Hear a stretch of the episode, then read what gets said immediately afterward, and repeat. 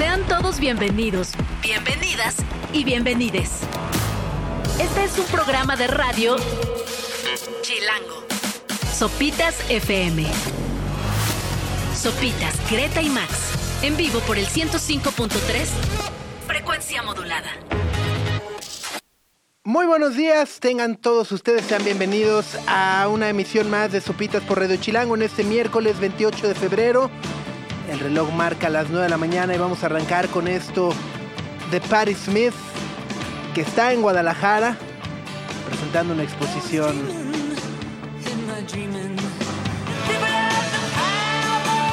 People got the power. Es la maravillosa Patti Smith que como decíamos llegó ayer a Guadalajara donde estará inaugurando una exposición y tuvimos la oportunidad de platicar con ella. Bueno, no nosotros, el Sopi equipo, ¿no? los Sopi enviados, el Sopi reportero, Sopi reportera, Sopi reportere, que está en Guadalajara. Eh, así que esperamos también que nos compartan pronto esa charla. ¿Cómo estás, Gre? Buenos días. Muy bien, Subs Max. Eh, muy contenta de estar aquí con ustedes en este miércoles con los mismos niveles de contaminación, parece, ¿no? es que se, siente, ¿no? Así se ve como... café gris. Es que, ¿cuáles son los parámetros para que haya contingencia, Max? O sea, porque uno entra y la calidad del aire es mala. Buenos días. buenos, buenos días. días, ¿qué buenos días, Max. Ajá. No, no. ¿Cómo andamos? Ajá. ¿No? Eh, o sea, lo que voy es que justo entras así a calidad del aire y demás. Y pues toda la tarde empieza a ser así. O sea, ves puro puntito rojo, amarillo, naranja. ¿No? Y entonces calidad del aire, pues mala, ¿no? Este, o sea, justo. Y, y, o sea, leo, es más, voy a leer el reporte de calidad del aire de las 8 de la mañana de la Ciudad de México. Dice, eh, calidad, índice, aire y salud, dos puntos, muy mala. Puntito rojo. Ajá. Nivel de riesgo, muy alto. Contaminante PM 2.5, ¿no? Luego, índice de calidad del aire de la CDMX. Calidad del aire, mala, con puntito naranja. Contaminante PM 2.5. Índice 135. Estación SAC Santiago Acahualtepec. Y, ajá, o sea, ¿qué, qué, qué, qué hace uno? Ajá, o sea, ¿qué hace ¿Qué uno con esa con esa información? información? O sea, no- muy mal, ¿a qué no respiro? ¿O qué? O sea, No ajá, me tapa la ley. no ajá, o sea, como que. Ajá. Sí, la- Ya, y a partir de qué nivel, o sea, ya, ¿qué nivel es? O sea, si en el muy malo no es contingencia, ¿cuál es ese nivel? Ah, ah, ahí va, eh, la curiosidad es que existe uno de los niveles que se creó aquí en México desde hace mucho tiempo, que se llama el índice IMECA. Lo- Ajá, sí, sí, sí, eh, Se- IMECA es índice metropolitano de la calidad del aire. ¿no? Eso es lo que significa Ajá. IMECA. Y es una tablita de 500 puntos. Cero es estar respirando aire nunca antes respirado por el humano, o sea, perfectamente limpio. 500, esta cosa es apocalíptica. Ese es más o menos el estándar. Más de 100 puntos empiezan las contingencias ambientales. Ok. O sea, si escuchas, ah, estamos a más de 100 puntos y meca. Pero es que acá nunca los ponen. Ah, pues ahí está, Es que ese es, el, ese es el punto. O sea, que te pongan, este, bueno, índice 135. 135, más de 150 empiezan las Ah, contingencias habías dicho que 100, Max. Sí, estás como político. ambientales. 150 Manipulando. puntos. Cambiando para- la información no. a tu favor. 150 puntos IMECA empiezan las contingencias ambientales y el, el IMECA mide varios eh, contaminantes distintos que van desde el ozono, que es el que nos Ajá. andamos fumando ahorita, hasta las partículas suspendidas, que es el que... el PM 2.5, que es. Ajá, o sea, obviamente es invisible, ¿no? Eh, El PM 2.5 es invisible o hay otro PM más grande, que ese es cuando el Popo hizo muchas cenizas recientemente. Esas eran las partículas que estaban por ahí. Entonces el IMECA mide todos esos. También mide monóxido de carbono y, y azufre, Exacto. que es bueno, el que es. Ajá. Pero entonces si ven que los puntos IMECA son más de 150, va a haber contingencia ambiental. E insisto, de nueva cuenta, como que además toda la campaña de comunicación es. No va a haber, no, no circulan, pero nadie dice, dude, el PM2.5 y todas estas partículas, eh, pues generan un daño a los pulmones, a las ¿no? enfermedades respiratorias, sobre todo personas o grupos sensibles, niños, eh, personas de la tercera edad, personas con padecimientos respiratorios, cardíacos, etcétera, corren más riesgo. Y na- o sea, nadie, nadie los pela, ¿no? Es como, pues ni modo, Ajá. ¿no? Ajá. O sea, es que si volteas al cielo parece Elysium, ¿no? Sí, sí, sí, sí, sí, sí, sí, Ajá, sí. está horrible. Sí, exacto. Ay, Pero ya, ya, esta Greta ya empezó. Ya, ya, ya empezó. ya, ya, me está afectando, oye. Exacto, pero bueno, es miércoles 28 de febrero en este año bisiesto, lo cual quiere decir que todavía nos queda un día más, Exacto. el, el 29, que me encanta, ¿no? O sea, como los romanos seguramente, Julio César dijo, "Eh, échele un día más para no atrasarnos. ¿no? Eh, y es que justo, o sea, la idea es que cada cuatro años debe haber un día más, porque si no, eh, pues se nos descuadra todo el, El calendario, asunto. ¿no? Ajá, Ajá. exacto, exacto, exacto. Entonces, bueno, pues el día de hoy vamos a estar platicando con nuestra queridísima compañera, colega eh, y periodista Luciana Weiner, que presentó el fin de semana su libro Fortuito.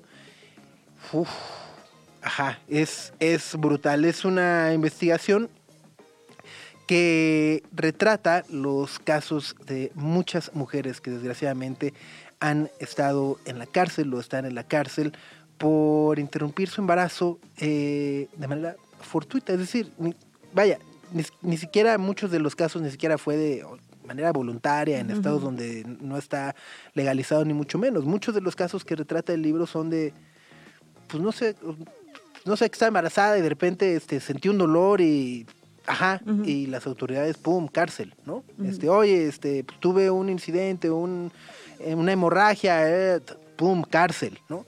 Eh, y justo esta parte de eh, cómo el acceso a la justicia, pues es muy, muy, muy lejano en todo el sistema en cuanto a, pues, mujeres se refiere, ¿no? Y, y bueno, ya ni qué decir en, en justo en comunidades marginadas de pobreza, etcétera, etcétera, etcétera. Entonces, bueno, pues vamos a estar platicando con nuestra querida compañera Luciana Weiner sobre este libro que de verdad es un sacudidón, pero al mismo tiempo un recordatorio de dónde vivimos y lo mucho que hay que cambiar, sobre todo, eh, pues ahora que andan ahí organizando conciertos del 8M, que una festividad y que no es que, pues, ajá, mejor pongamos los ojos donde realmente se necesitan hacer cambios. Sí, y también vamos a hablar con Cristina Rodlo, quien interpreta a una soldado en la segunda temporada de Halo, que se estrenó el pasado 8 de febrero, y también nos va a estar contando todos los detalles de su carrera ya una vez que se había mudado a Hollywood. Es una de las actrices promesas mexicanas por allá, ha participado en un montón de producciones, así que vamos a estar platicando con ella de esta serie específicamente, pero de otras producciones.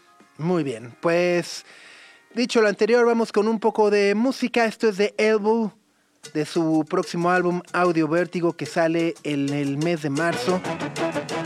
Me encanta cómo empieza justo como taca, taca, taca, la tambora y luego de repente la percusión y la base, todo. Es Lover Sleep, 9 con 12.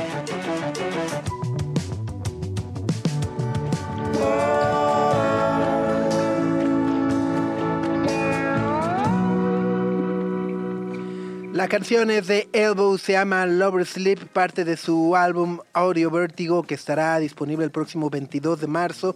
Ya lo platicábamos en este miércoles 28 de febrero, que también apunta para ser un día caótico.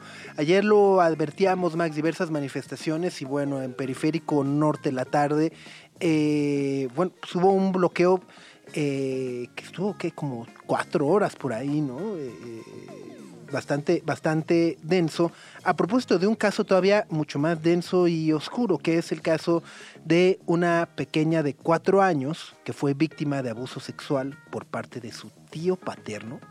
Qué asco de tipo. eh, y que además un juez pues decidió declararlo inocente. Exacto, un juez terminó desechando el caso en un video que se hizo súper viral, seguro se lo encontraron ayer en redes sociales, porque el juez termina diciendo que las pruebas se desechan, porque la niña que testificó en el juicio no podía recordar el lugar de cuatro años, no podía recordar el lugar, la hora o el tiempo correcto en el que sucedieron estas cosas. Entonces, es un video muy canijo, es un caso muy canijo. Ayer se cerró periférico y eso es lo que llevó este caso a que muchos se enteraran. Sí. Pero el caso sigue sucediendo, está en el Estado de México y todo sucedió en Atizapán. Eh, hoy la madre de la niña, de la familia Figueiras, van a tener otra audiencia en la fiscalía a ver cómo puede seguir este caso porque pues, está muy canijo. Sí, según escuchaba ayer a, a la gran Leti Bonifaz, abogada, catedrática eh, y demás, que estuvo en conversación con Nacho Lozano, eh, bueno, pues explicaba que la sentencia obviamente se puede impugnar y, y- y que no es definitiva, afortunadamente, así que ojalá así sea. Y luego también me eh, llamó mucho la atención justo la, empatía con la que este bloqueo eh, fue recibido también en redes sociales, es decir, yo eh, en, en- la cuenta de Supitas estuvimos compartiendo algunos de los eh, de lo que estaba sucediendo, videos, etcétera, y vi muchos comentarios, por ejemplo, como este que dice Osvaldo, dice, yo me quedé atorado en el segundo piso. Si mi tiempo y costo sirve para hacer justicia y vivir tranquilo, que mi hijo y los demás niños puedan estar seguros en este país, vale la pena ese granito de arena. Entiendo la frustración de muchos, pero piensen que pudo ser alguien cercano a ustedes.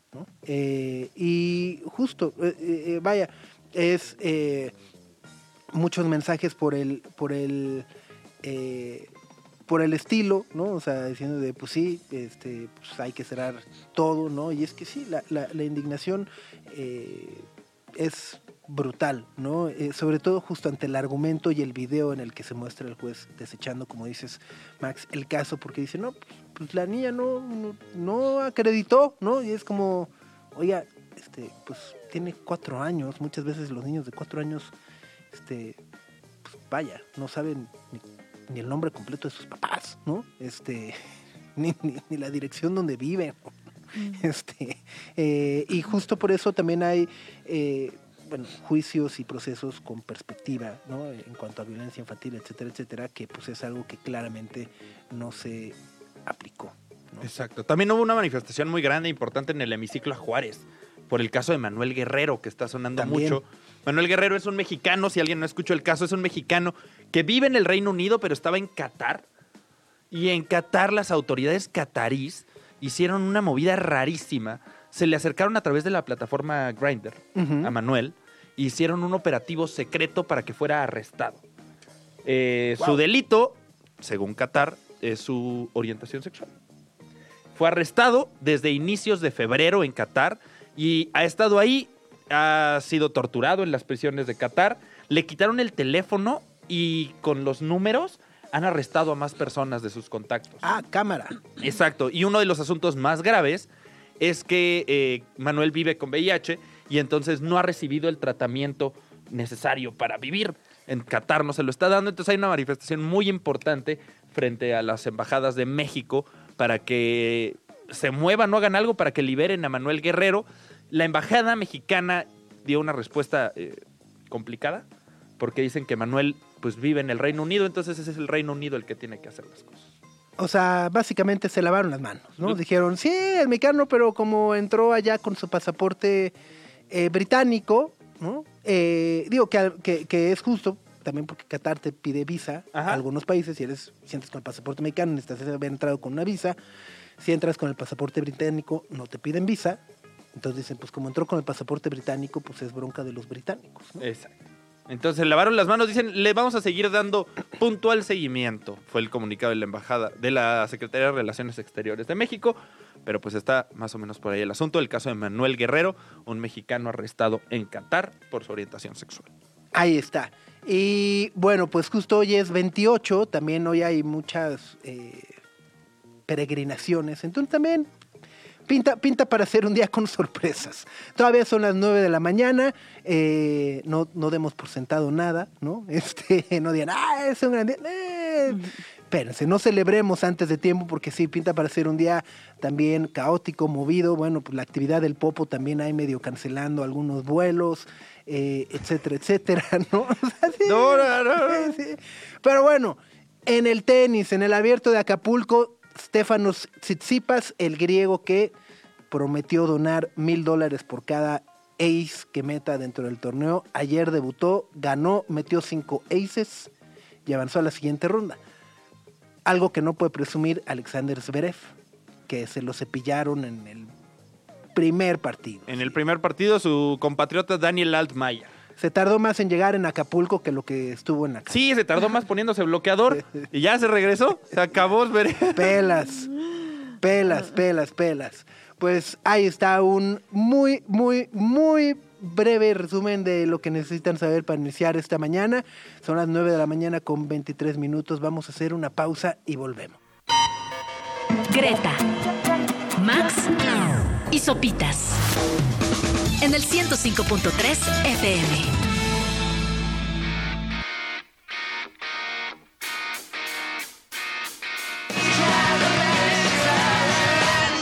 Es Flacio con The Bitter End a las 9 de la mañana con 30 minutos en la Ciudad de México. Nos da muchísimo gusto tenerte en cabina, querida Luciana Weiner, compañera, colega, periodista, autora además de un libro que ya platicábamos hace unos minutos, es de verdad brutal, se llama Fortuito y en él eh, pues compartes las historias, cinco historias que además eh, me parece, pues en la vida real se deben de multiplicar por miles de mujeres que están en la cárcel o han pisado la cárcel eh, por ser mujeres, básicamente, ¿no? Básicamente. ¿Cómo estás? Buenos días. Qué gusto saludarles, de verdad, muchísimas gracias por la invitación.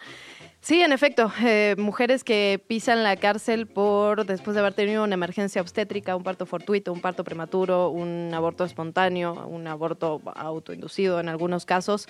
Pero como dices, la verdad es que el tema es que son mujeres, ¿no? Y son, son mujeres que no responden a los estándares que el sistema pues nos quisiera imponer, son injusticias también, ¿no? Son, son cinco casos que em, creo que representan los cientos, los miles, no sabemos, porque parte de, de, las características de estos casos es que se vuelven, digamos, irrastreables, porque son mujeres que tienen emergencias obstétricas y luego las sentencian por homicidio, homicidio doloso, homicidio en razón de parentesco. Y entonces eso hace que no podamos acceder a la información sobre ellas, ¿no? Porque si uno pide una solicitud de información, pues ¿cómo explicas que una mujer que está sentenciada por homicidio en realidad tuvo una, un parto fortuito? Eh, de esto de esto lo que va y además creo que también plantea eh, algunas otras cosas que van saliendo cada uno de los casos. Por ejemplo, el sistema, el sistema carcelario para mujeres, ¿no? Un sistema que no está pensado ni por mujeres ni para mujeres, porque es solamente el 5% de la población carcelaria. Y una serie de injusticias y todas relacionadas con el cuerpo y con los derechos reproductivos y sexuales. ¿Cuánto, cuánto eh, tiempo te llevó eh, eh, estas, estas investigaciones, estas charlas? Leía por ahí también un capítulo de repente de justo entrevistadas a la madre de una de las, de, las víctimas o de las personas, ¿no? Y, y de repente recuerdo esta parte que dice, oye, ¿qué recuerda de tal fecha? Y dice, no, nada, ¿no? Oye, pero no recuerda, no, nada, ¿no? y dices, bueno, me, te, quedas como atada de manos un poco. Eh, entiendo que además que, por ahí se, atravesó la pandemia, tuviste algunas charlas por Zoom. Eh, es decir, es un libro que, te llevó mucho tiempo, por lo que entiendo, eh, poder acomodar y sobre todo realizar la investigación la documentación correspondiente de cada caso. Sí, fíjate que me empecé en 2019 eh, justo cuando estaba entrando a la maestría de periodismo sobre políticas públicas, empieza como una investigación de hecho académica. Y, sí, fueron varios años, se atraviesa en el medio de la pandemia, hay entrevistas muy difíciles como esta que mencionas, que justamente pasa algo, ¿no? Cuando el sistema avasalla todos los derechos de algunas mujeres y algunos de estos casos, la verdad es que sí ocurren en situaciones de profunda vulnerabilidad, donde las mujeres no tienen acceso a los servicios de salud y el sistema es tan fuerte que termina haciéndolas creer que son culpables, ¿no? Y muchas veces a la familia. Justo esta que mencionas es la madre de, de una mujer que tiene en efecto una emergencia obstétrica que tiene una emergencia obstétrica en la letrina de su casa, ¿no? Y entonces descubren el producto casi que de casualidad, piensan que es una muñeca. La madre empieza a dudar, no sabe si es una cosa o si es la otra, y va a hacer la denuncia de alguna manera solo para, digamos, ella dice, bueno, ya que averigüen ellos, ¿no? Entonces, en ningún momento obviamente se le ocurrió que esto iba a terminar con su hija siendo encarcelada y acusada de homicidio en razón de parentesco. Hay historias, digo, la mayoría de ellas son, son muy, muy difíciles. Hay otra, por ejemplo, que, que una de las mujeres es víctima de violencia por parte de su pareja, tiene un embarazo deseado, pierde este embarazo por los golpes recibidos por su pareja. Ella es encarcelada por homicidio en razón de parentesco. Él sale prófugo cuando el delito prescribe, vuelve a la comunidad. Y ella pasó 18 años en prisión por esto. Wow. Y, y- y hablando de estos casos, en Fortuito cuentas cinco historias. Y para quienes nos están escuchando y pasaban mucho tiempo en internet o siguiendo las noticias, tal vez recuerdan un caso en 2015 que es muy sonado, que es el caso de Daphne, que estuvo en la presentación del libro y, y es un caso horrible. Eh, Daphne eh, tuvo un aborto fortuito, un aborto espontáneo en el baño de la tienda departamental en la que trabajaba en Querétaro y en lugar de recibir atención médica recibió una sentencia de cárcel. En efecto, eso, ese es el, caso, digamos, más sonado, más conocido de, de Daphne McPherson que ocurrió en el 2015.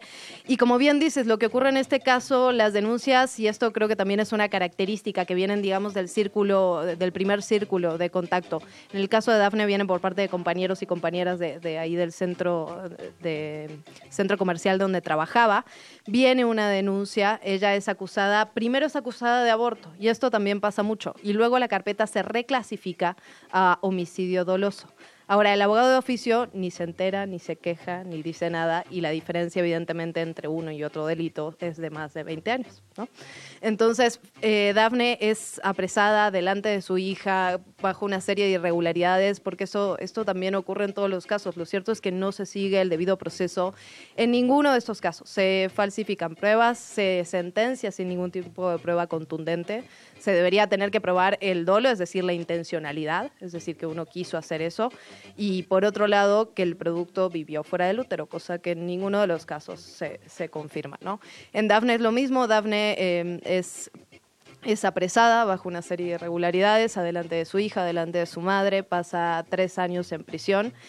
Y lo cierto es que estos casos finalmente encuentran alguna parte de justicia porque llegan a las activistas, a las colectivas, a las abogadas feministas. Si no, quedarían, digamos, ahí en el limbo como tantos otros que no conocemos. Ahora bien, Daphne es el caso más conocido y les contaba hace unos minutos. Está buscando la reparación del daño por parte de este centro comercial que no dejó entrar a la Cruz Roja, que tenía una, una enfermera que no tenía cédula de enfermera y sin embargo tuvo una sentencia negativa en enero. Ya apelaron esa decisión, pero fallaron en su contra porque dijeron que no había forma de eh, saber si realmente había habido un daño. Una mujer que estuvo tres años y medio en la cárcel. es- es brutal. Y además, también mientras leía eh, casos de Susana, de Malena, eh, eh, etcétera, encontraba este otro patrón, ¿no? Que es justo, eh, y a lo mejor va en un subtexto que sería digno también de investigar, el de los abogados de oficio, ¿no? Eh, todo, todos los casos es común que el abogado, los abogados asignados a defender a estas mujeres, pues en realidad eh, pues no, no hicieron nada, ¿no? Eh, incluso hubo por ahí, eh, eh, no, no recuerdo si, si es el caso de Susana, el que de repente apela y dice, bueno, pues vamos a no sé qué, pues pum, los mismos 25 años de cárcel y como dices, no, no es hasta que eh, entran en acción estos eh, ONGs, colectivos y demás que empiezan a poder a, a llevar una defensoría eh, más eh, articulada, más organizada, más enfocada que, Susana me parece pues, puede recobrar su libertad, pero eh, de nuevo cuenta eh, creo que cuando hablamos del sistema está roto, está podrido o necesitamos cambiarlo, va absolutamente justo, ¿no? Desde cosas a lo mejor tan grandes como pueden ser las instituciones, ¿no? Hasta, hasta estos detalles, ¿no? A- eh, las defensorías públicas, la manera en la que eh, se realizan los peritajes, quién elabora eh, los, los primeros reportes, cómo se clasifican los delitos, ¿no? Que al final, incluso tú en el libro por ahí, eh, me pareció padrísima esta tabla al final que viene donde dices cómo están los estados, cómo se clasifican, este glosario donde también ayudas o nos ayudas a entender mejor justo la definición de cada uno de los delitos de los que eh, se pueden clasificar y demás, pero eh, es, es brutal. O sea, a mí me, me- me dejó como si me hubiera pasado un, un- un camión encima. O sea, fue así que dije, este, eh, pero más allá de eso también es como decir, cámara. O sea, nosotros que pensamos que se ha avanzado y que dices, güey, pues hemos avanzado probablemente el 0.5% de todo lo que nos hace falta, ¿no? Sí, qué importante esto que dices, digamos, el sistema de impartición de injusticia, como digo yo, ¿no? bueno, como dicen varios, ¿no? No, solo yo, pero digamos, esta parte de los abogados de oficio es fundamental, tiene una sobrecarga de trabajo que no les permite, incluso con aquellos que tienen voluntad, que no son todos evidentemente, que no les permite de ninguna manera defender un caso de la manera correcta. Por otro lado, abogados incluso eh, privados, que extorsionan a las víctimas, que les cobran muchísima cantidad de dinero. Dos de la familia vendieron sus casas, dos de la familia se quedaron sin ningún tipo de patrimonio por pagarle a estos abogados que al final no hacen, la verdad es que no hacen nada, ¿no? Entonces, sí, es un, es un círculo desvirtuoso y aparece otra figura ahí que, que a mí me parece muy interesante y que tiene que ver con el con el proceso abreviado, lo, digo rapidísimo para no meternos en tecnicismos, pero finalmente eh, cuando se hace la modificación al sistema de justicia penal aparece la figura de juicio abreviado justamente para no recargar los juzgados. Esto solucionó en efecto algunas cosas, pero trajo otros problemas. Entonces, lo que ocurre muchas veces es que le dicen a la víctima, oye, vamos a ir a juicio y tú puedes llegar a tener hasta 20 años de sentencia. Si vamos a un juicio abreviado y tú aceptas tu culpabilidad, te voy a dar 12 años las extorsionan, las presionan y finalmente muchas personas inocentes terminan aceptando una culpabilidad que no les corresponde justamente ante el miedo de lo que puede pasar de ir a juicio oral. Pues. Y, también eh, la forma en la que eh, escribiste el libro eh, es como una narración que se mezcla como con crónica en la que creo que vas reconociendo cuáles son como los horrores que viven algunas personas en situación como vulnerables, sobre todo a partir de, pobreza, incluso la geografía juega una parte importante de cómo se abordan eh, estos temas y cuál es la impartición de justicia y cómo es que hablamos de, esto.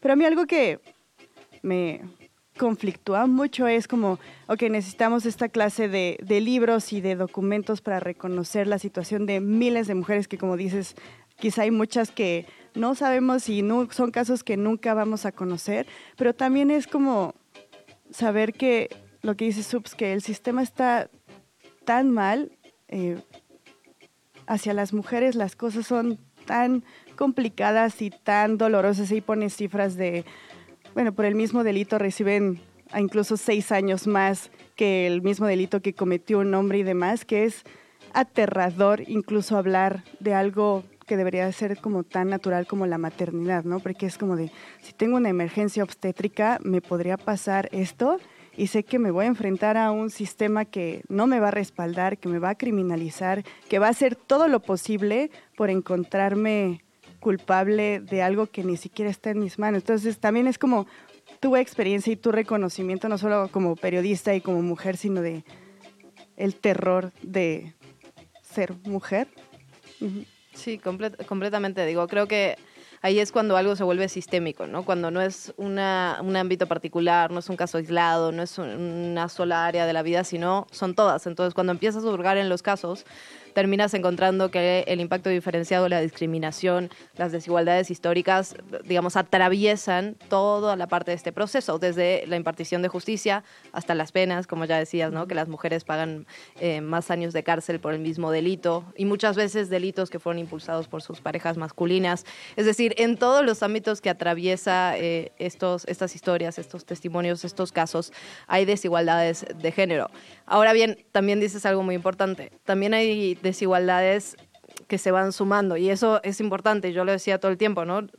Yo escribo desde un lugar de privilegio.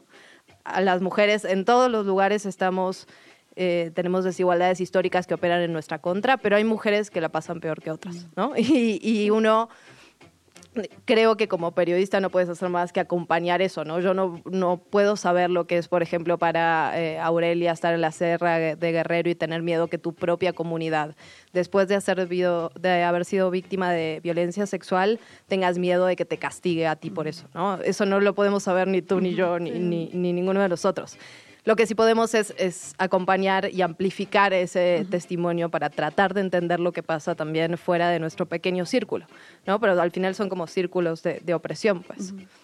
Estamos platicando con Luciana Weiner de su libro Fortuito, El otro lado de la criminalización del aborto en México. Y el título del libro viene justo de el parto fortuito, del aborto fortuito del momento. Pero también hay un momento en el que no dudo en pensar que el fortuito también es la manera en la que se imparte la justicia para estas mujeres. Es completamente aleatoria. No sabes qué moneda te va a tocar, no sabes los fiscales qué te van a decir acusar, no sabes de qué te van a agarrar. Entonces también esa parte es fortuita.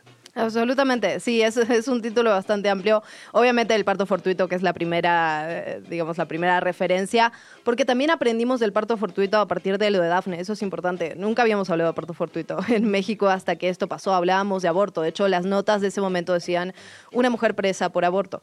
Y eso fue muy importante y marcó un parteaguas, ¿no? Para, para entender que no estábamos hablando de un aborto, sino de otra cosa y que estaba siendo eh, criminalizado por homicidio.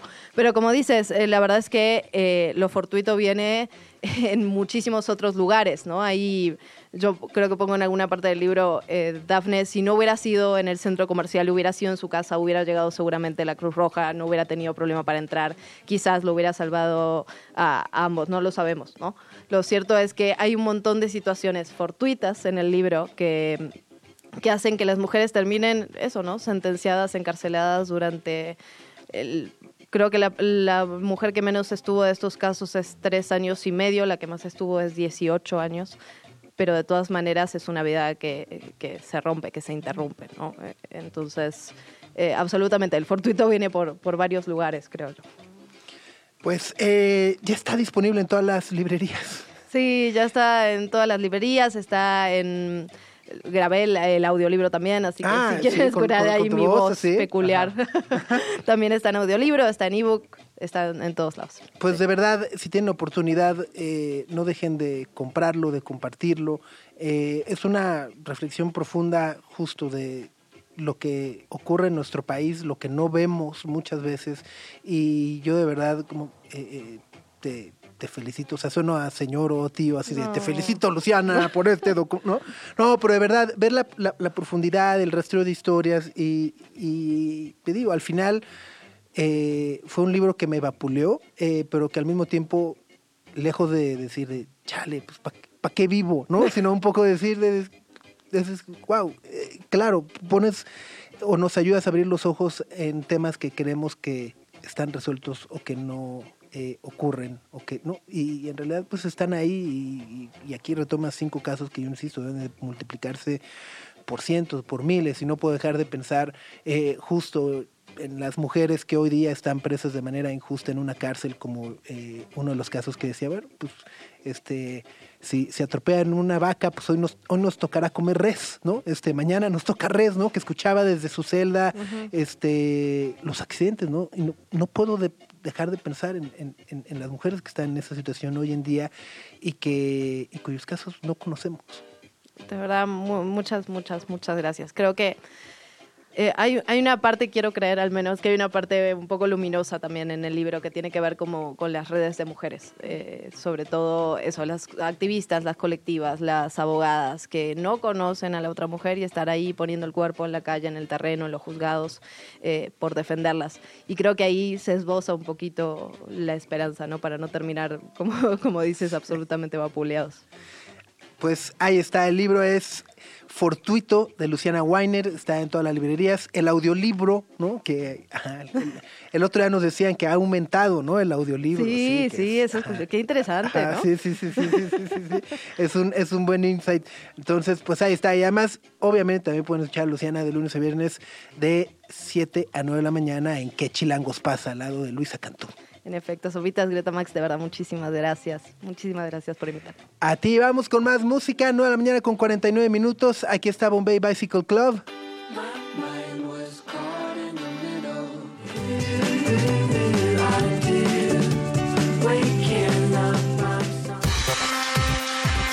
Lo que no sabías que necesitas saber.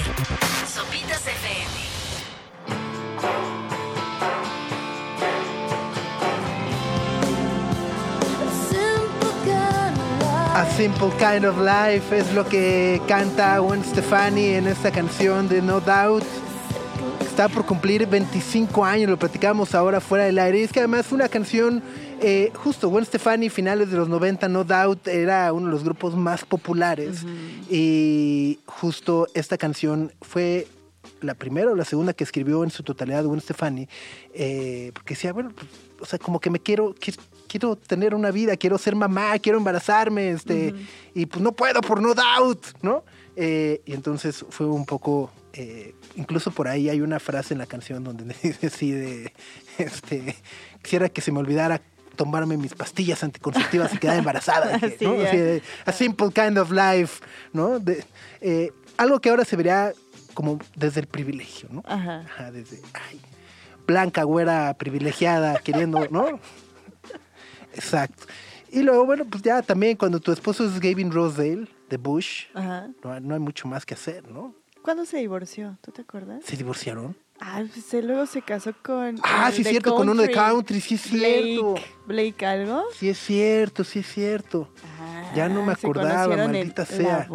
Dejé, dejé de creer en el amor entre eso y que Giselle Bündchen le puso el cuerno a Tom Brady, ¿no? Ah, no. Es- ese chisme de hoy. no. Ya sabes que dices, ajá, de con el maestro de Jiu-Jitsu y no sé qué tanto. dices, no, pues ya. El de Zumba. Así. Exacto, pero bueno, son las 10 de la mañana con un minuto. Qué gusto tenerte en cabina, Cristina Rodlo. ¿Cómo Muchas estás? gracias por invitarme. Muy bien, muy contenta. Quería entrar ahí al chisme. Al chisme, bien, bien, siempre. No sabía si se podía Siempre, o no. por supuesto, por yo, supuesto. yo, soy, yo defiendo a Giselle. Sí, yo, Sí. yo también. Sí. Ay, Sí. A ver, ¿por qué defendería a Tom Brady? No sé. Pues no, es como, es como muy cliché el. "Ah, le puse el cono con el maestro de, De- whatever, ¿no? ajá. Es como. "Ah, no". ¿No? Ajá. Ajá. Sí. Ya no saben ni qué sacarle, yo creo, ¿no? O sea, para. Sí, y aparte, pues muy subida. Muy se subida, divorci- sí le se quiso, divorciar. ¿no? Pues sí. Ajá, pues sí, pues qué. Él no quiso retirarse cuando ya había dicho que se iba a retirar y entonces volvió. Y... Exacto, exacto. No. ¿Quién engañó a quién? A ver, Ajá. ahí está.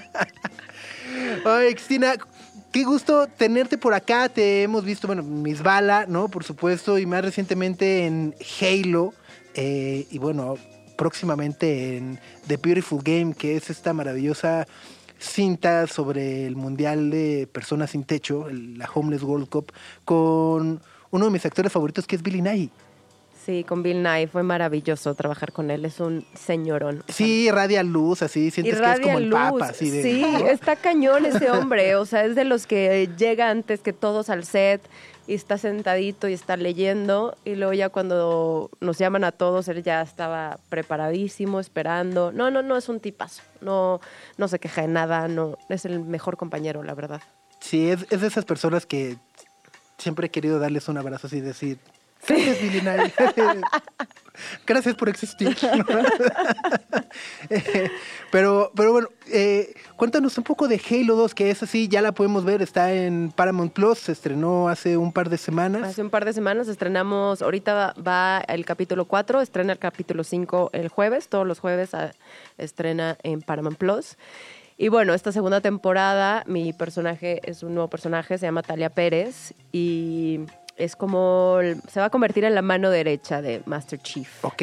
básicamente. Eh, va a pasar, casi todas mis escenas son con él y ella va a ser como el lado humano. Mi personaje no existe en, la, Sí, en en el videojuego, videojuego, es, un, sí, sí, sí. es un personaje completamente nuevo y ficticio. Eh, y la verdad es que fue increíble porque mi personaje empieza como siendo una marine y, y después se va a ir transformando en algo más que de hecho este capítulo lo van a poder ver pero no se los quiero arruinar. Ok. Eh, pero, pero sí, la verdad es que le pasan cosas muy, muy fuertes a mi personaje. Y ella es como la que le empieza a cuestionar todas las cosas que Master Chief se quiere cuestionar, pero no sabe cómo hacerlas porque no, no ha sido lo suficientemente humano, Humano, para sí. entenderlo, cómo hacérselas. Ella es la que le empieza a hacer todas esas preguntas que él, no, que él no se sabe hacer. Lo empieza a, a- a conflictuar, me imagino, ¿no? Así decir, de, Exactamente. "Eh, soy, soy Master Chief, no debería de sentir, pero esto me está haciendo sentir. Justo. Oye, y, y, tuve la oportunidad de ver un, un- las escenas del, de- de- del behind the scenes, eh, de cómo se graba con todos estos trajes, green screen y demás. ¿Cómo es ese? Ajá, o sea, yo no podría, o sea, la verdad me, me, me- me botaría de la risa cada vez que dicen acción y verme ahí en un trajecito así como actuando. Tratar de dar una vuelta y hacerle como el Togui. Ajá, no ahora, podría. ahora imagínate yo, chiquita, flaquita, al lado de todos ellos, que están gigantes. O sea, yo me, se- yo me sentía que era broma. Eh, y la verdad es que los trajes son súper pesados. O sea, Ah, ¿en serio? Sí, tú pensarías que ya sí, la parecen como, como licra, sí. No, pesan como 25 kilos. Ah, wow. Sí, entonces traemos 25 kilos en escena y es, es todo un tema, porque es grabar todas las escenas de acción con esos 25 kilos, más además con un casco que no se ve nada. Eh, y pues aún así lo hicimos y la verdad es que es un mega reto. O sea, si acabas, acabábamos el llamado diciendo, güey, ya, por favor, Sí, sí, sí, sí, esto". sí. O sea, este. sí, es muy pesado. ti- tina de hielo, ¿no? Ahora sí. Exacto. sí, De tina de hielo, por favor, Sí, ¿no? sí, sí, sí. Eh, Pero a la vez es increíble, o sea, la producción es, bueno, fue una producción enorme, eh, estuvimos nueve meses en Budapest filmando. Y en los estudios, los segundos estudios más grandes del mundo que están en Budapest.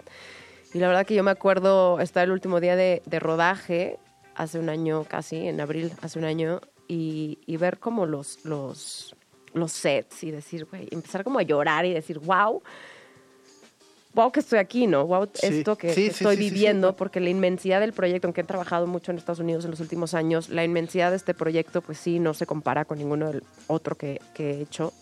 Eh, y la verdad es que estoy muy, muy agradecida, muy feliz con este proyecto y creo que se ve en pantalla además, o sea, se ve reflejado la cantidad de, de dinero que se, que se usó en este proyecto. Y además, eh, eh, vaya, siem- siempre, he pensado, y algo que admiro mucho de, de los actores, de las actrices y demás, es que eh, no hay nada seguro hacia adelante, ¿no? Es decir, como que el, el proyecto que tienes es el que te puede abrir más puertas o te puede dejar un poco en, en- en el olvido y estás lidiando constantemente con esa este, expectativa de, "Güey, ¿qué me van a hablar, no? ¿Qué o sea, sigue? ajá, sí, me van a hablar, no me van a hablar o qué debería hacer. Eh, y bueno, tienes 10, 12 ca- años este, actuando desde, desde eh, proyectos cortometrajes, series, novelas, ahora, bueno, películas en Hollywood. Eh, eh, cuéntanos un poco también cómo, cómo ha sido para ti la evolución, pero también creo que es como este valor de soltar y decir, de, pues, a, lo que, a, ver, a ver qué sale. A ver qué ¿no? sale, Pero también un poco, me, me parece muy, muy valiente. Sí, o sea, es una carrera que tienes que confiar y es una carrera que justamente nunca sabes qué va a seguir y por más que, no sé, haces Halo y todo el mundo te dice, güey, este proyecto te va a poner...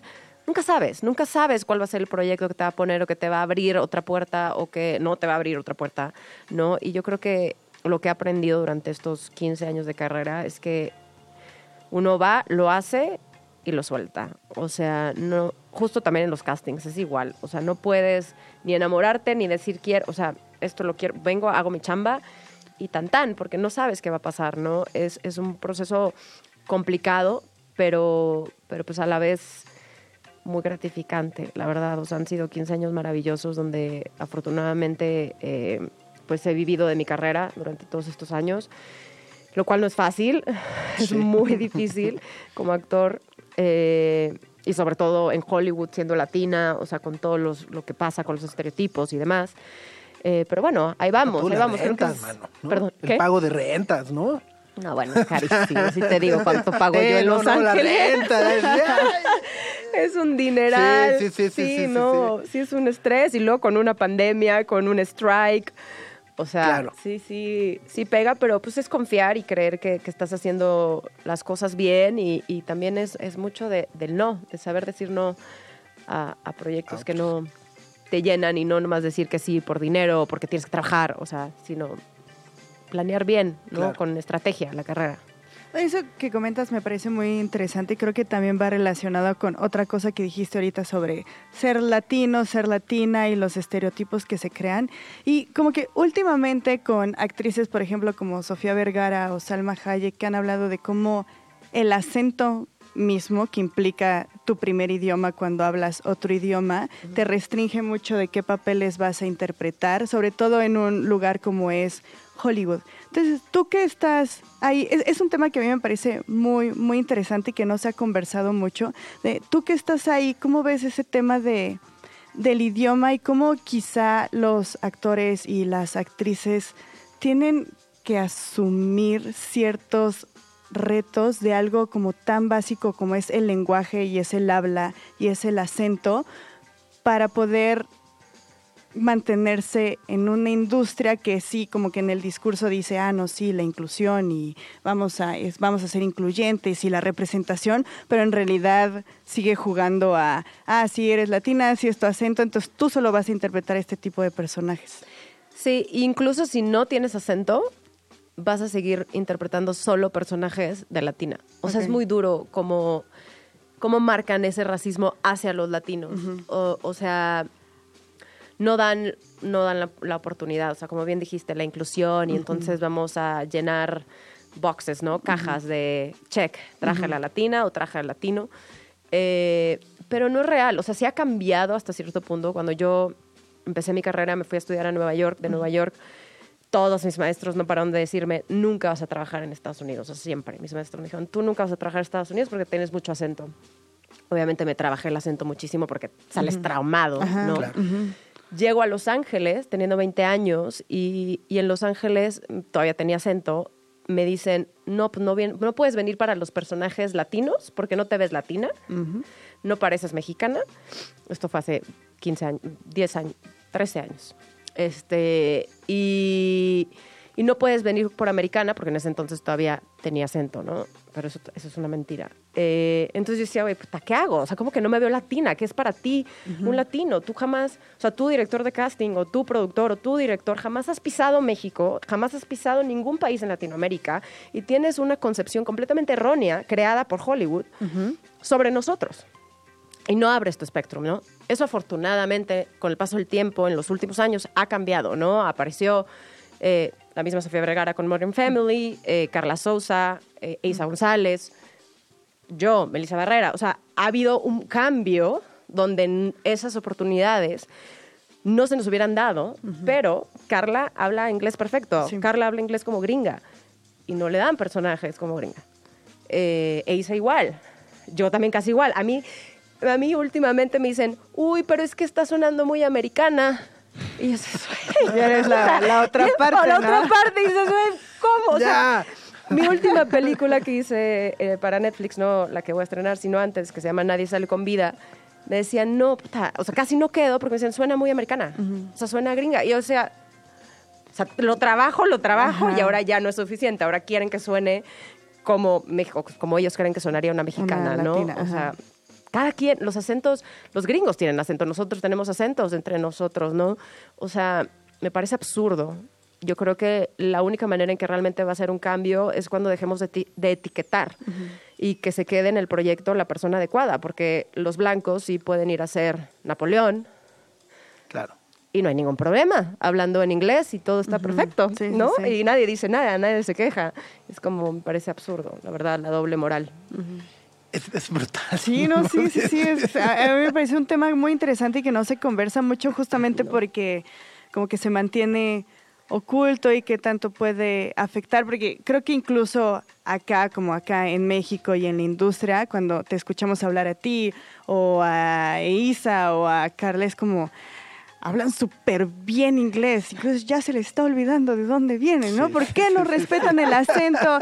Y, ajá, es que nunca es estar como bien con nada y de por sí la carrera de actuación y de interpretación es complicada, como que todas esas etiquetas que justo mencionas la hacen mucho más complicada en una industria que, insisto, dice que es más incluyente, más representa, o sea, como que busca más representación, pero no, o sea, en la, en la teoría sí, pero en la práctica cero. No, en la práctica no es verdad. O sea, es medio verdad, pues, Ajá, por sí, así sí, sí. decirlo, porque no sería verdad si no, no, no estaría yo trabajando allá, ni, ni todas las que ya mencioné, pero...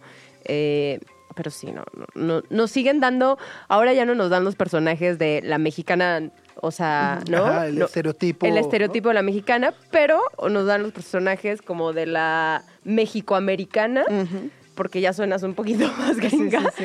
pero sigues, te siguen estereotipando, te siguen mandando a un lado y no, o sea, por decir, yo veía, lo platicaba con unas amigas que veíamos Poor Things eh, y decíamos, ese personaje realmente lo puede hacer cualquiera. Sí. Sí, sí, sí. O sea, sin ninguna nacionalidad, no tiene por qué haber una nacionalidad. Pero jamás nos llegaría a las latinas ese tipo de personaje. claro. Desafortunadamente. A menos que te lo creas, Sí, ¿no? A menos que tú misma te crees ese, ese proyecto, pues ese trabajo. Sí, no, es como cuando eh, van escribiendo los personajes que se escriben para, lo voy a decir así como que las personas blancas solo parten de su personalidad y su experiencia y su vivencia y su historia de amor y sus proyecciones laborales y demás, pero todos los personajes alrededor como las latinas parten primero de su latinidad y ya después de ahí viene toda esa historia. Ya me parece increíble que todavía suceda tan, reducen tanto. Pero la- ¿sabes por qué? También creo que nosotros mismos los latinos no, no hemos puesto un alto. O sea, creo que también tenemos mucho que ver en ello. O sea, yo lo veo en Estados Unidos y digo, no, o sea, no, no, deberemos estar, no deberíamos estar enalteciendo que se nos den estos proyectos. O sea, sí, gracias, sí, que bien, pero deberíamos estar hablando lo que, te lo que justo estamos hablando aquí. Deberíamos estar diciendo, oigan, no, o sea, pero ¿por qué el señor sí puede hacer Napoleón y nosotros no? O sea, Claro. por- por- ¿a qué se debe? O sea, ¿cuál es su teoría, no? ¿Por qué pueden ir a hacer Gucci y hablar en inglés? En inglés. sí, sí. y no contratas a unos italianos, ¿no? Sí, o sea, me parece absurdo. Y me parece absurdo que nadie lo diga. O sea, yo me aviento unas peleas en Estados Unidos que digo, pues es que nadie lo vea. O sea, pues es que yo sea la única que lo ve. Que lo ve. ¿No? Evidentemente no.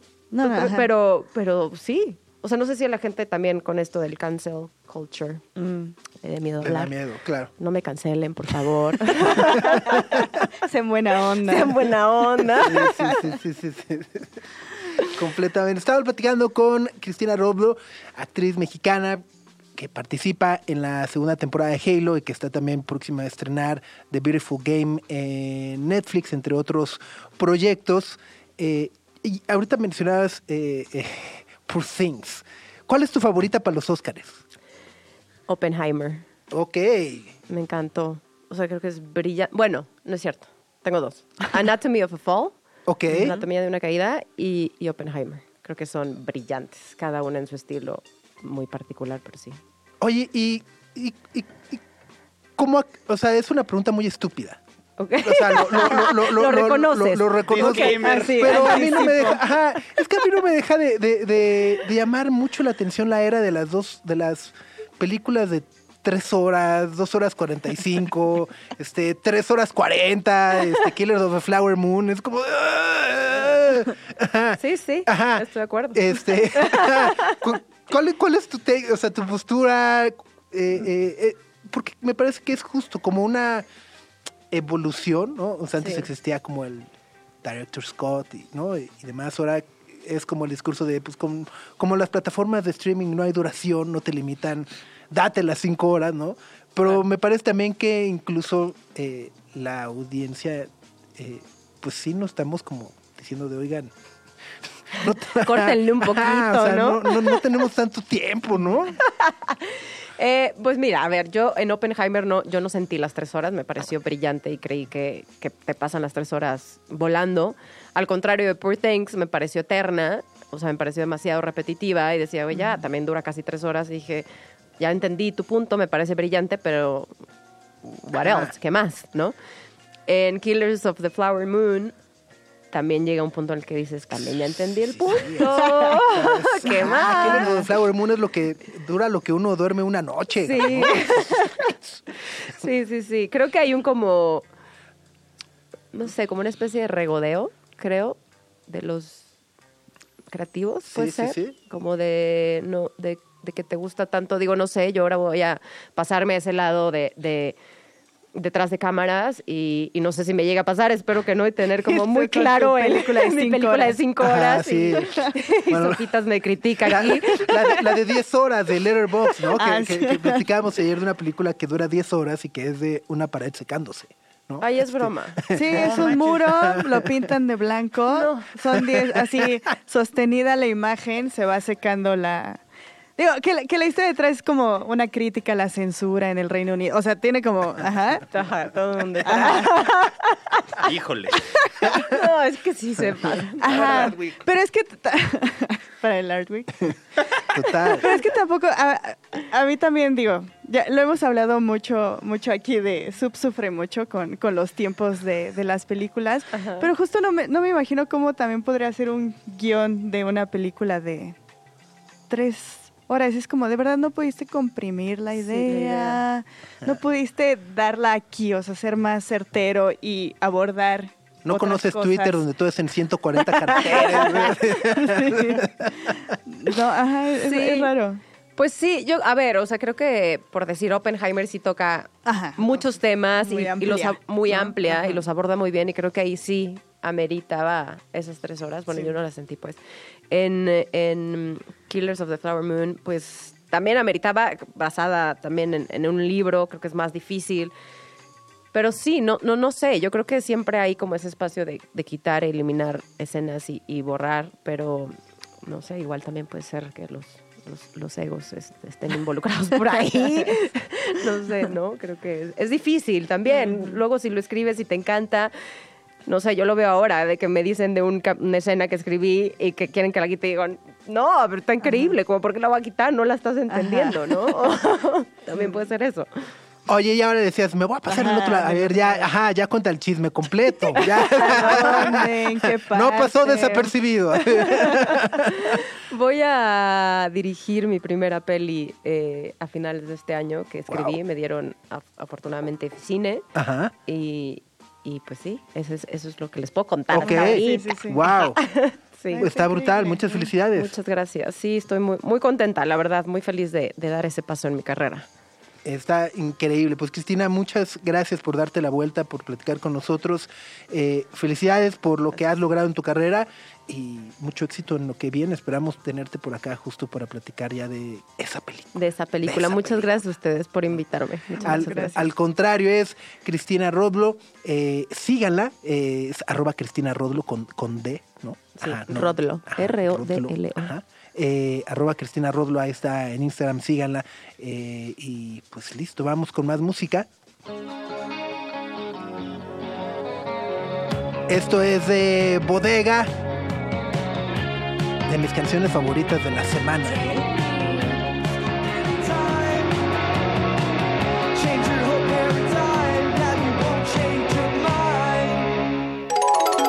Sopitas, Greta y Max. Radio Chilango.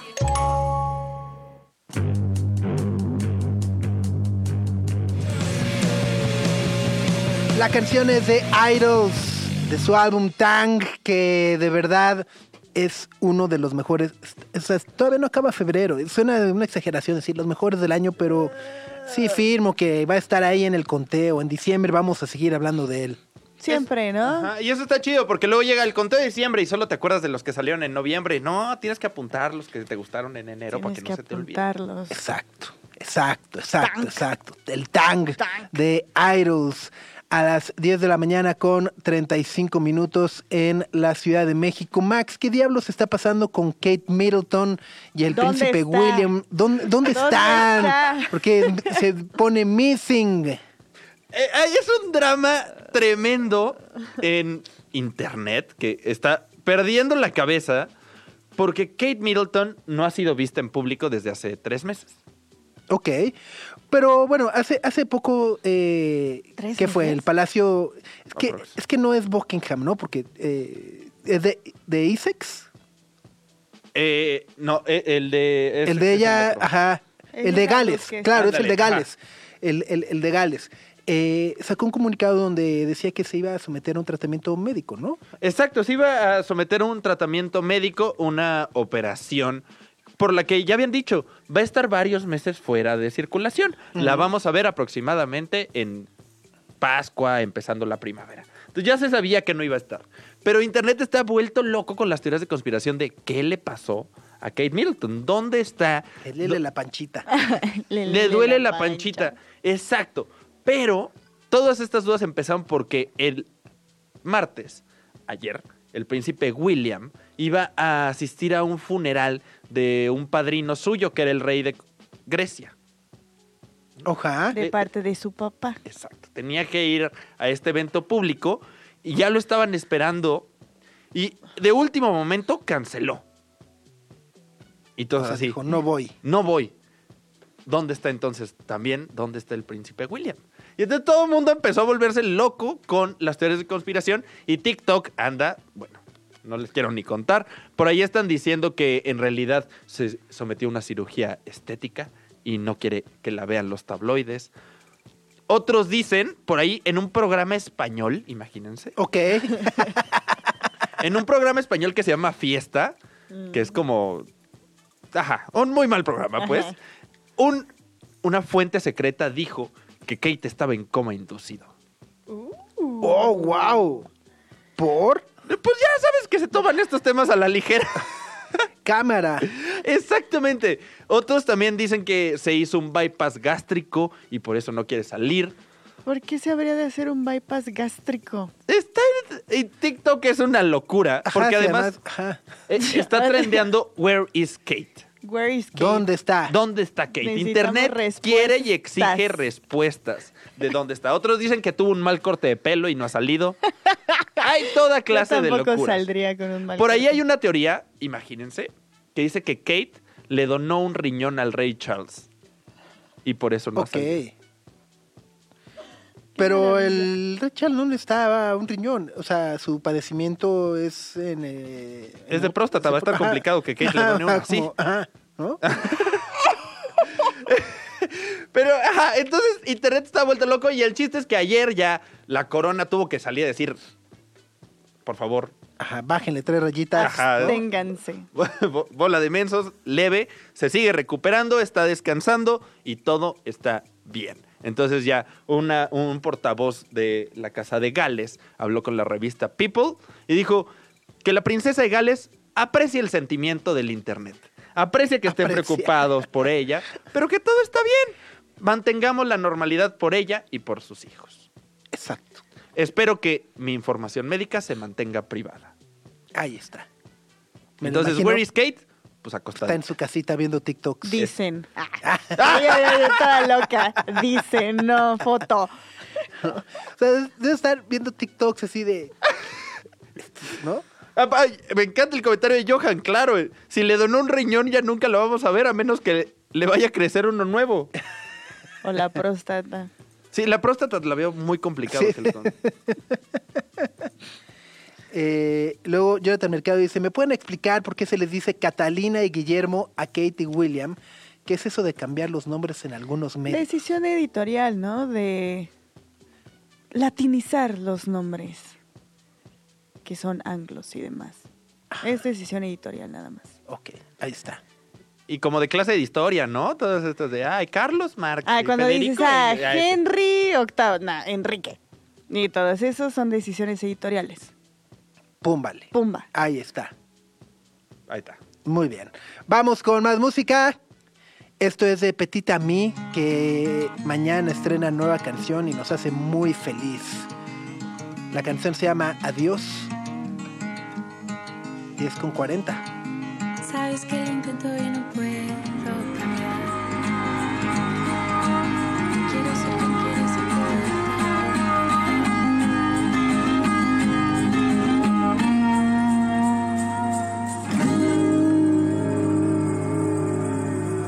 La canción es de Petita Me, se llama Adiós a las 10 de la mañana con 43 minutos. Estábamos platicando fuera del aire este anuncio que ha hecho Wendy's en Estados Unidos de que a partir de los próximos meses implementará una tarifa dinámica en su menú.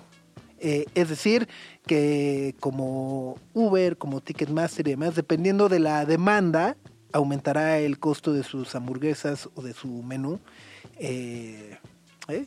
para a partir del 2025. El precio dinámico, la tarifa dinámica. Por una hamburguesa. O sea, pagar más por una hamburguesa porque sé que mucha gente se la quiere comer. Y en la fila hay mucha gente, entonces voy a pagar más y me tengo que chutar una ajá, fila más larga. ajá. Es, Qué, qué complejo. es- ajá, odio esta era de las cosas dinámicas.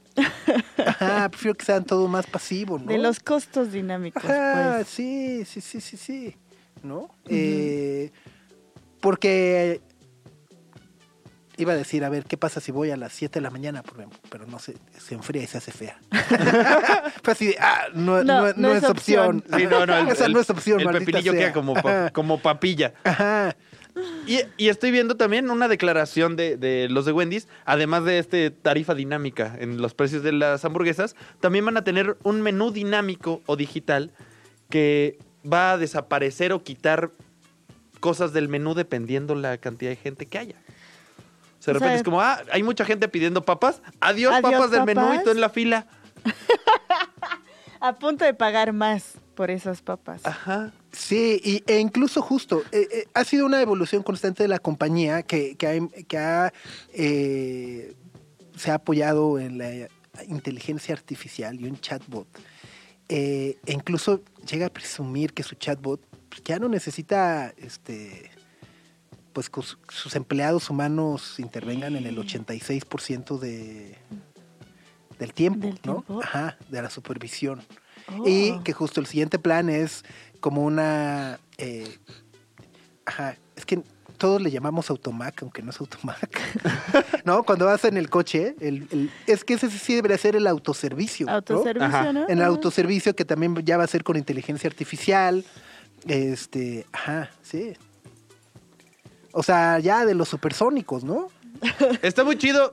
Pequeño tip curioso, cuando hagan con autoservicio, los programas de chatbot no están programados perfectamente bien. Entonces muchas veces puedes conseguir precios más baratos porque estás hablando con un robot. Ay, Max. ¿Cómo le dices? Le dices, oye, se me está haciendo muy caro, ¿tendrás algún descuento que me puedas ofrecer? Y como vienen programados, te dicen, sí, te lo doy en tanto. Ah, Ah, ¿en gracias. serio? Ah, maldita sea. Entonces, pequeño tip, si alguien está hablando ¿Hay de con un esos chatbot, boletos de avión? Probablemente sí.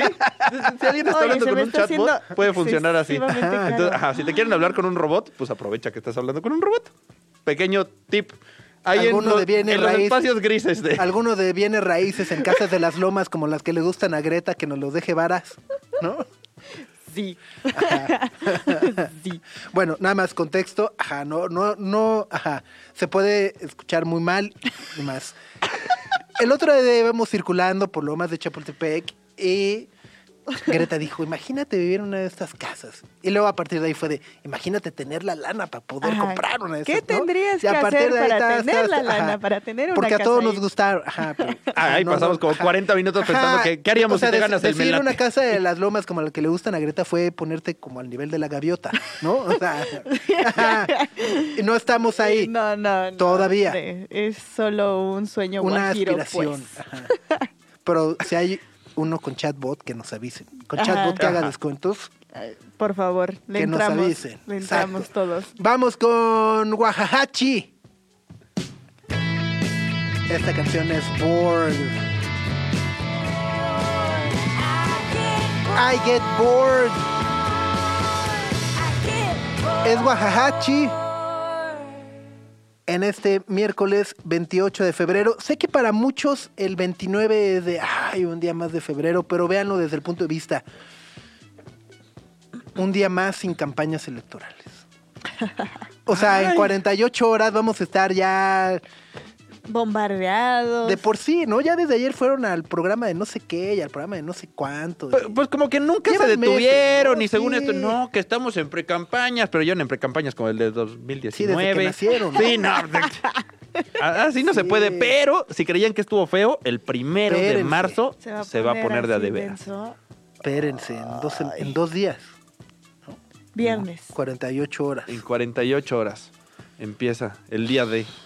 ¿Habrá algunos consejos como de algún psicólogo terapeuta para sobrellevar el bombardeo mediático de las campañas electorales?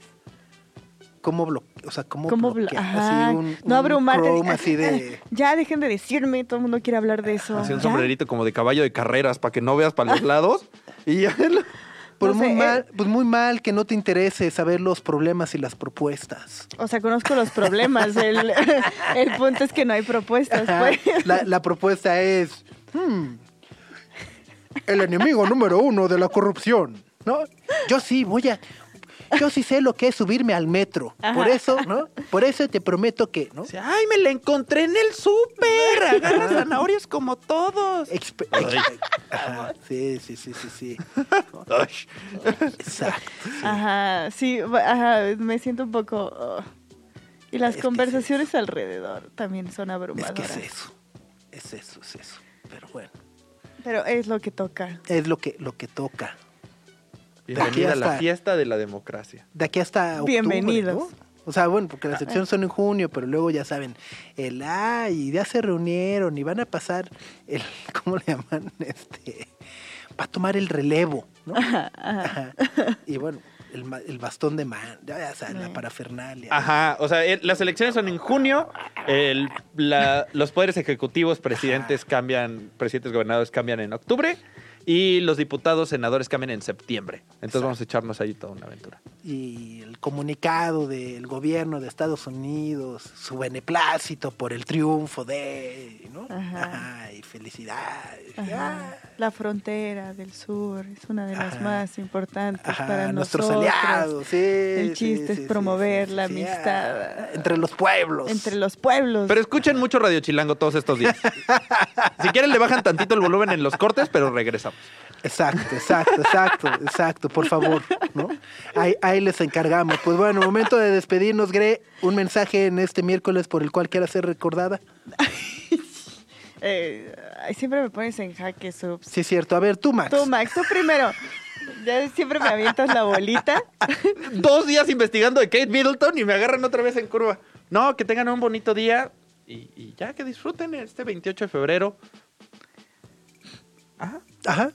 Paz. Si conocen a alguien que cumple años 29 de febrero, festéjenlo hoy. si Sí, a llévenle su complicar todo. pastel. Hoy y mañana. A ver, ¿tú qué preferirías, febrero o marzo? Febrero. No, o sea, marzo me gusta más. Sí, marzo. Yo el 28 de febrero. 28, yo también. Sí, Cierre. sí, sí, sí, sí, sí, Cierre sí. de ciclos. Ay. Nacimiento de. Ahí está la frase con la que Gre quieres ser.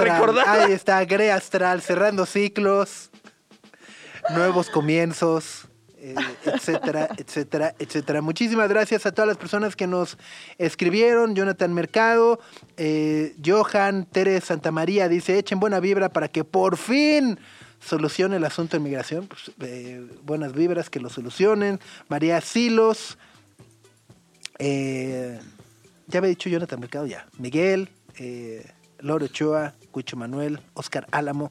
Bueno, a todos, gracias. Si se perdieron nuestras charlas con Luciana Weiner o Cristina Rodlo, pueden escucharlas en el podcast que encuentran en todas las plataformas. Búsquenos como Sopitas FM o Sopitas por Radio Chilango. Ya ahí estamos. Y los esperamos mañana en punto a las 9 de la mañana. Que tengan buen miércoles. Adiós. Aquí termina. Sopitas FM.